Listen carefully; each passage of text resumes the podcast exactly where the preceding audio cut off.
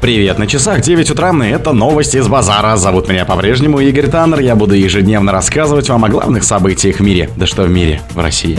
На фасадах Пушкинского музея в Ночь кино покажут фильмы о Ван Гоге. Кинематографисты смогут подать заявки на субсидии через госуслуги. В России создали свою технологию лечебного питания. В web.rf предложили запустить программу для академической науки. Ученые повысили яркость светодиодов из перовскитов. Борисов заявил, что Россия получила бесценный опыт перелета к Луне. Спонсор подкаста Глаз Бога. Глаз Бога это самый подробный и удобный бот пробива людей, их соцсетей и автомобилей в Телеграме. На фасадах Пушкинского музея в Ночь кино покажут фильмы о Ван Гоге. Государственный музей изобразительных искусств имени Пушкина покажет на своих фасадах фрагменты из документальных фильмов о Винсенте Ван Гоге в рамках акции Ночь кино, сообщили в пресс-службе музея. ГМИИ имени А.С. Пушкина присоединится к ежегодной акции Ночь кино, которая пройдет в Москве 26 августа в субботу. На внешней колоннаде главного здания музея будут показаны отрывки из фильмов о Винсенте Ван Гоге, Ван Гог на пороге вечности, Ван Гог с любовью Винсент, Винсент и Тео и жажда жизни и других, говорится в сообщении. Организаторы отметили, что важной частью вечера станет дискуссия «Ван Гог – идеальный герой кино» с участием заместителя директора ГМИИ по научной работе, куратора выставки после импрессионизма «Русская живопись в диалоге с новым западным искусством» Ильи Доронченкова и главы направления художественных программ Московской школы кино и куратора куратора курса художественной постановка художника театра и кино Адиса Гаджиева. Кинематографисты смогут подать заявки на субсидии через госуслуги. Российские кинематографисты смогут подать заявки на получение субсидий от Министерства культуры России через портал госуслуги, заявила глава ведомства Ольга Любимова. Такая возможность появилась у наших кинематографистов впервые. Сделать это возможно через портал предоставления мер финансовой государственной поддержки, написала министр в своем телеграм-канале. Любимова подчеркнула, что теперь кинематографистам из регионов не нужно приезжать в Москву. Для создания заявки необходимо подготовить пакет документов и отправить его в электронном виде. Упрощенная процедура, по ее словам, сэкономит авторам время, которое они смогут посвятить созданию кино. Подлинность документов будет подтверждаться электронной почтой. Также в Минкульте отметили, что срок подачи заявки на киносубсидию составит 30 дней с момента размещения объявлений о проведении отбора. Все проекты будут проходить три этапа отбора – проверку документации, оценку членами экспертов Советов Минкульта и защиту проектов. Каждый из этапов длится не более 8 недель. В России создали технологию лечебного питания. Импортозамещающую технологию лечебного питания Enter оральных смесей для тяжелобольных пациентов после операции на желудочно-кишечном тракте разработали ученые СГМУ имени Разумовского, сообщили в пресс-службе ВУЗа.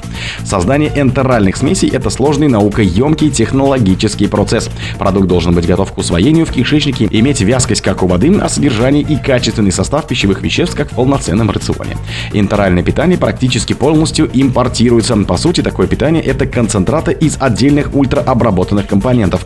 Обычные пищевые производства ввиду сложности технологического процесса не могут производить эти смеси, рассказала директор научно-производственного центра технологии здорового питания Саратовского госмедицинского университета имени Розумовского Инна Симакова. На web.rf предложили запустить программу для академической науки.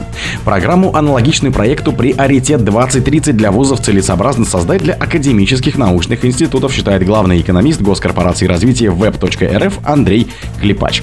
Если мы берем образование, то у нас есть программа «Приоритет 2030, где ведущим университетам выделяются средства, поставленные целевые параметры. Хорошие или плохие, но это некоторые специальные работы. Применительно к академическим институтам такой программы нет, хотя вопрос применительно к нацпроекту по науке ставился. Что для ведущих академических институтов это сделать, сказал на форуме Техпром-23. Клепач отметил, что, например, форма научно-образовательных центров НОЦ хороша, но она больше зациклена на образовании, хотя там привлекаются индустриальные партнеры и ведется сотрудничество с академическими университетами.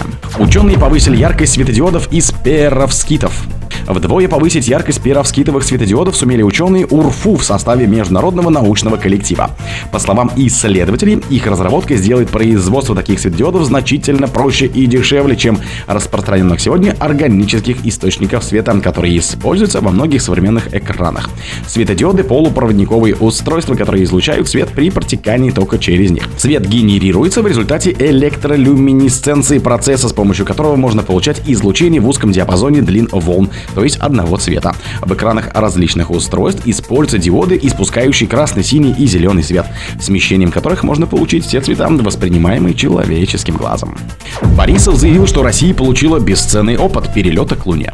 Несмотря на невыполнение целевой задачи Луны-25, Россия получила бесценный опыт перелета к Луне и выхода на окололунную орбиту, сообщил глава Роскосмоса Юрий Борисов в эфире телеканала «Россия-24». Мы получили бесценный опыт перелета к Луне, вывода космического аппарата на круговую окололунную орбиту, проведения ряда научных экспериментов, сказал Борисов. О других событиях, но в это же время не пропустите. У микрофона был Игорь Таннер. Пока.